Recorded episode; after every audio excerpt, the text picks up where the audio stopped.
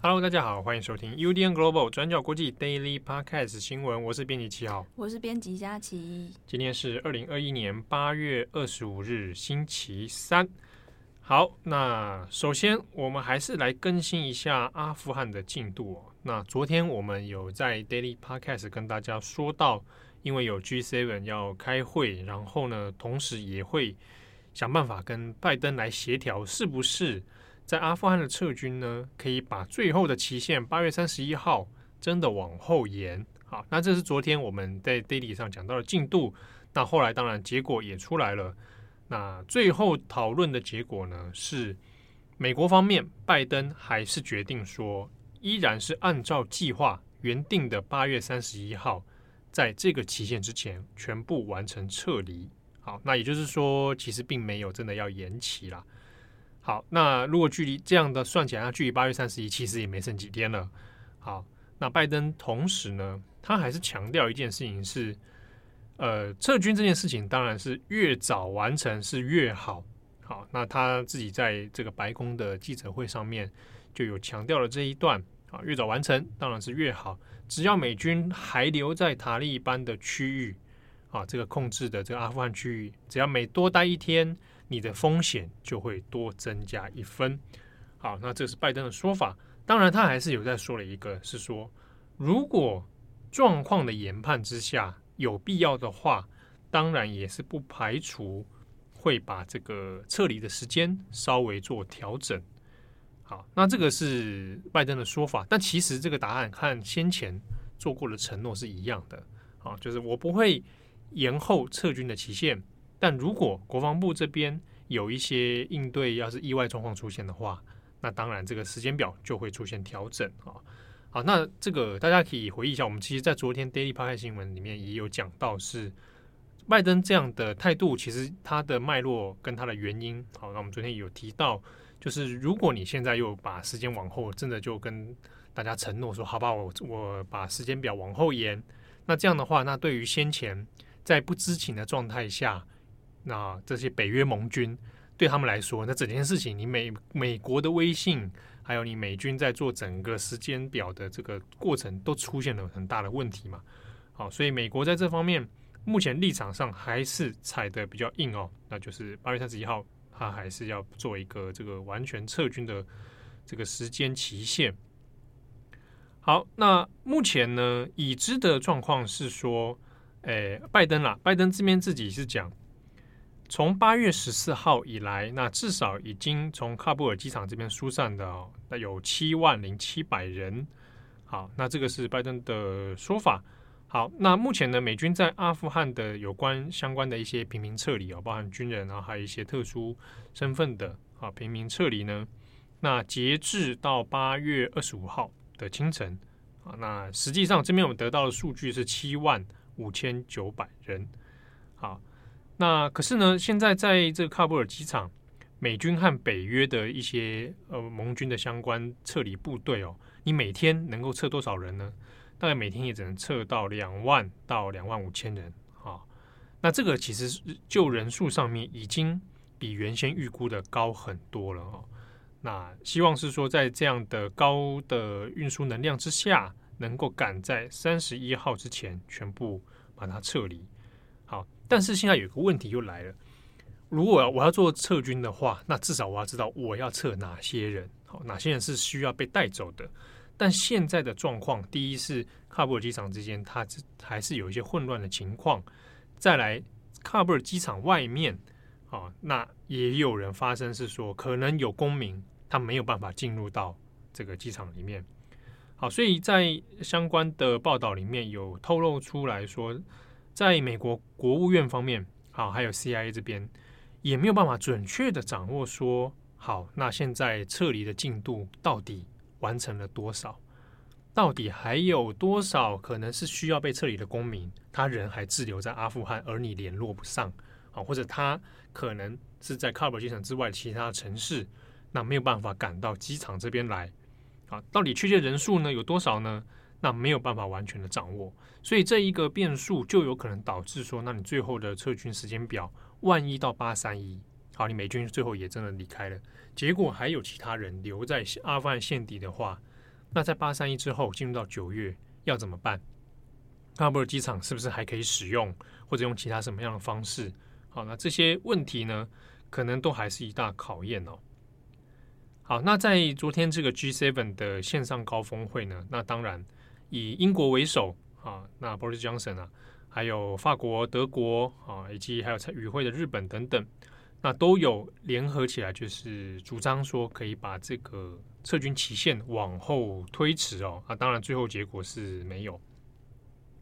好，那这个是 G7 的昨天的这个讨论。那另外呢，G7 这边是有。另外在说，可能要去跟塔利班来做协调跟斡旋哦，就是在八月三十一号之后，希望能够让其他人还是可以继续来从阿富汗离境。那与此同时呢，阿富汗这边塔利班也是有对外放出声明啊。那塔利班这边说的说法是，八月三十一号这个撤军期限是不可以延期的啊，那就是。要把它定在八月三十一号，所以这个塔利班的立场跟美国在这边是是一样的哦，就是决定就是八月三十一，你之前你要把它全部撤完。另外呢，塔利班也很强硬的说，他会加强阻止其他阿富汗人要从阿富汗这边离开哦。啊，所以有一些通往机场的相关道路呢，目前当然都已经有设有一些武装检查站啊，那有一些道路甚至是已经封闭了。那塔利班是说，如果你是外籍人士，你是外国人的话，那你当然可以离开，你可以去机场没有问题。但如果你是阿富汗人的话，那就不行啊。那塔利班的理由是说，因为要严防这个机场出现一些混乱啊等等。但是他这样的措施，当然也可以看出来他的一些立场跟态度了哦。但中间有一个疑问是说，那你怎么去定义说，那怎样的阿富汗人可以走，怎样的阿富汗人是必须留下来的？如果他是持有一些特殊签证、特殊身份的阿富汗人，那他是可以离开还是被迫要留下啊？这个塔利班当然就没有做很多细节的说明了。那另一方面呢？那当然，现在北约盟军的各国还是有持续投入做撤离跟支援的行动哦。那另一方面可以看一下，在日本啊，因为日本也是在这一次 G7 会议当中，好，那有一起参加。那已经也派出了自卫队的相关的运输机哦，那来去做一些协助。不过有趣的是呢，虽然说日本没有在这件事情上面表达很强硬的态度，但反过来他在国内的新闻里面，就是外务省有向日本的几个媒体透露说，日本真正的心声是希望这个事情赶快改，最好是把它延长啊，因为对日本来讲，目前要短时间内来做海外的支援是有难度的。那另一个考量的问题在于说，如果美军都已经全部离开，那日本的自卫队就法律上来说，就自卫队法上来讲，盟军盟友美军美军已经离开了的话，那自卫队其实不太好，在法律上面我还派出相关的运输机到现地去做支援哦，这个就是会有一些跟美国联动的问题。好，那现地来讲，因为也还有可能有存在一些日本公民。所以呢，日本这边也还在做一些协调。那但但是到底有多少人？哦，日本其实目前也没有一个很确切的数字哦。好，那另一方面呢，在同一个时间，包含《金融时报》、包含《华盛顿邮报》，那都也做了几个独家的内幕报道，就谈到说，其实，在 G7 的线上高峰会之前，那美国已经跟 CIA 这边哈。悄悄的派遣了这个 CIA 的局长伯恩斯 （William Burns） 那去跟塔利班的领导人巴拉达尔做了一次会谈。那这个会谈是不公开的，好，是秘密性质的会谈。好，那在这些日本之前去了。那这一个会谈呢，是应该算是拜登政府跟塔利班第一次啊进行这样的高阶层的呃面谈哦。那双方其实包含塔利班，包含美美国。都没有否认这件事情，但对这个讨论的内容到底有些什么？比如说双方是不是针对于撤军期限这件事情已经有共识啊，有默契？那双方其实也没有否认这些状况哦，但实际上到底细节内容有些什么？啊，那还目前还没有很多的细节公开。那另外呢，刚好在昨天路透社的报道，还有一篇中长篇的哀悼文，是在哀悼一个他们的印度的摄影记者。他是在七月十六号的时候，那个时候阿富汗的政府军还在边境跟塔利班作战的时候，那他当时就是在。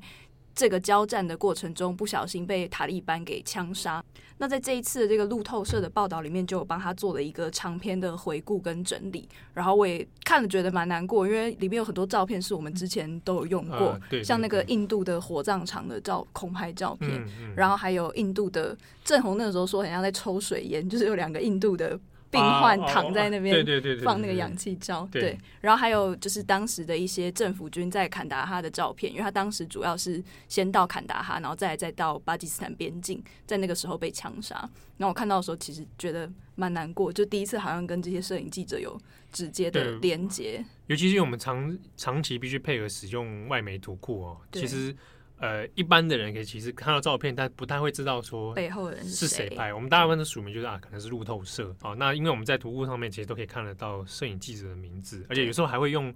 名字来做关键字来搜寻，说，因为他可能就长期住在某一地嘛，所以找他的名字就知道可以大概找到哪些类型的照片。他过去有拍罗兴亚，因为拍罗兴亚的照片有让他得到那个普利兹奖，二零一八年的普利兹奖。他叫做那个丹尼什西底基了。如果大家有兴趣的话，可以去找一下路透社。我们帮他，我们大家拼一下那个印度文搜寻 D A N I S H，然后空格 S I D D I Q U I，就叫丹尼什西底基。对，大家用这个关键字找路透社的报道，他有做了一个页面，嗯，好，那回顾他的作品跟他的职业生涯，好，那这个真的是蛮推荐给大家看的。好，那接下来帮大家补一则比较软性一点的新闻，就是呃，过去很非常知名的摇滚天团叫滚石乐团 （Rolling Stone），他们的鼓手 Charlie Watts，他在昨天晚上病逝于伦敦医院，那享寿是八十岁。他的公关呢也发表声明说，他是在家人的陪伴下过世的。那他也是滚石乐团的一员，他也是这个世代里面最伟大的一位鼓手。不过在公关的声明中没有给出他的明确死因，只知道他过去曾经有因为身体不好而几次开刀这样子，那他的团员包括说滚石的主唱米克杰格，还有吉他手 Case Richards 都发了哀悼文。那 Case Richards 他就在脸书发文表示说，每个人都以为是 Mick 和 Case，就是主唱跟吉他手，他们两个人建立了。屹立不摇的滚石乐团，但是呢，如果查理不做他应该做的事情的话，这一切都不会成真。对，然后除了他之外，还有很多很大咖的摇滚乐团的人，包括说皇后合唱团的 Brian May 啊，或是 The Beach Boys 啊，或者是披头士的保罗麦卡里、林格 Star，他们都有发表一些哀悼的文章，这样。那如果说到滚石乐团的话，其实可能大家到现在他们都还有在巡回演出啦。不过他们主要活跃的时候是在六零到七零年代，是当时最重要的一个乐团，就是很常被拿来跟披头四做比对。就是披头四是大家印象中的好男孩，比较。比较正面一点，对，就是正面阳光，因为他们都是英国乐团嘛，然后都在那时候崛起。然后滚石就是坏坏男孩，就是劈腿啊、吃粉丝啊、吸 LSD 啊、吸毒啊这样，比较比较离经叛道一点。对对对，然后一直离婚、结婚、离婚、结婚，就是滚石给大家印象，尤其是主唱米克杰格啦，就是给大家印象就是滚石是一个坏坏的乐团这样。甚至好像还有好几个女朋友都曾经为他有服药自杀或什么的记录，这样。但是其实两个乐团他们私底下感情是很好的。披头士也有帮滚石写过一些歌，这样。然后其中有一首叫《I Wanna Be Your Man》，就是还蛮有名的，大家可以去查查看。然后另外呢，在这一次每一间的媒体发的訃訃文里面，都会提到一个故事，就是也有点像是摇滚乐团圈之间的一些译文啦，不知道是真的还是假的。就是说有一次在巡演的饭店里面，半夜呢，米格他要喝到非常醉，然后他就一直打电话说他要找 Charles Watts，就是这次过世的这个鼓手，然后他就说我要找我的鼓手，就是 My Drummer，你赶快过来。然后就过了二十分钟之后，华子他就是衣着很整齐，就穿着西装，然后还喷好古龙水，在半夜哦，然后就去敲他的房门，然后看到米格又喝得很烂醉的时候，他就说：“我不是你的鼓手，你才是。”他说：“我不是你的鼓手，你才是我们的主唱。”然后讲完以后，就是 punch i on the face，就是揍他一拳，意思就是你不要再这样子一直喝喝酒啊、吸毒的这样子下去。我懂他那个意思。对对对，所以他在这个乐团里面的形象比较像是一个定心丸，就是形象比较正直、常常识人。对，常识人就是比较稳定，就是控制这个乐团里面的常识人这样。Rolling Stone。我就会想到 Stinky Finger，对对对对对，我知道你要叫我接的，谢谢。对，Rolling Stone 我就要接 Stinky Finger 啊，Sticky Finger，然后 JoJo 的第五部的最后一回的那个替身也是 Rolling Stone。哦，对对对对对。对 对，推荐给大家，很赞。对啊，然后另外就是，如果你要有很多的副文，也都是写到说，如果你想要知道，就是这个鼓手，因为一般摇滚乐团鼓手都被认为是一个很隐藏、看不见的角色，有很多迷因图都是针对鼓手而来，就是啊，好处都是好处都是主唱在哪，对，跟吉他手在哪，要不然贝斯跟鼓手都是隐形人这样。但是就是他们有帮大家整理说，其实他的音乐贡献是非常大，就是他帮滚石奠定了他们很特别的鼓点跟节奏感，就是主要的话。大家可以去听一首我很喜欢，叫那个《Give Me Shelter》，给我一个庇护所。他歌词也在谈六零年代各种暴力啊、性侵啊、战争里的儿童啊等等，就是很社会关怀的议题了。然后另外其实还有蛮多的啊，只是他们歌也有一些争议，因为在六零七零年代他们就是坏男孩的代表，所以他们也有很多歌后来被认为是很不适当。比方说有一些性侵暗示，或者是有一些、呃、一些一些性争议，像最有名的一首也是大家很推荐的，他在。如果光就音乐来说是成就非常高的，但是以歌词跟里面的暗示来说是非常在今日很不适当啊。那首歌叫《Brown》，就是在讲黑非裔的女孩特别好上，就是他们很 sweet，然后又很好，可以跟他发展性关系等等的这样。然后这些歌在现在就会变成引起很多争议，但是在当年就是非常非常卖座，然后非常非常重要的一些歌。嗯，但这就是这就是滚石啊，不知道怎么解释，就是他们他们的代表就是就是滚石，对啊，我觉得可以这样讲，这就是滚石啊，还有他属于他那个年代的一些表现嘛。对，之后有机会我会想做一个歌单，我们可以开一个 spot，哦，可以哦，歌单哦，真的开出来哇，Rolling Stone 的歌 单，你就可以看很多。哇，我我也蛮我也我也蛮我也蛮好奇，就是其他编辑们的歌单，好像可以正红的歌单，中文流行歌。我就是我们搭车的时候，也会听到他放的歌嘛。我有时候听也吓一跳，好像你原来你在听这个？你说很独立音乐这样？我也不知道，有看他什么也都听呢。他有一天，有一天有上上他的车之后，他放的是 啾啾的配乐，可是跟他，可是问题是他根本没来看。那他怎么知道那是啾啾？还还不知道？他说蛮好听的，啊，黄金之风的配乐，而且是处刑曲，敲锣那种处刑曲，我那时候也很困惑。好，好，那。讲音乐哈，最后提一下，嗯、昨天昨天是那个帕奥的开幕式，嗯，啊，那日本的一个摇滚吉他手布袋银太他也有表演，哎、哦。欸，那段我觉得蛮惊奇的，因为布袋银太的出场那段表演，如果网络上找得到，应该可以回去看一下，他也蛮有那个世纪末世纪末那个疯狂麦斯的那个、哦、那个感觉，因为昨天那场表演有拉出那个日本那种拖拉库。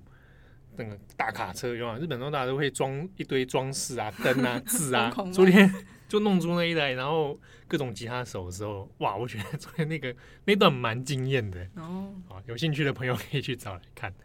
好，那感谢大家的收听，我是编辑七号，我是编辑佳琪，我们下次见喽，拜拜，拜拜。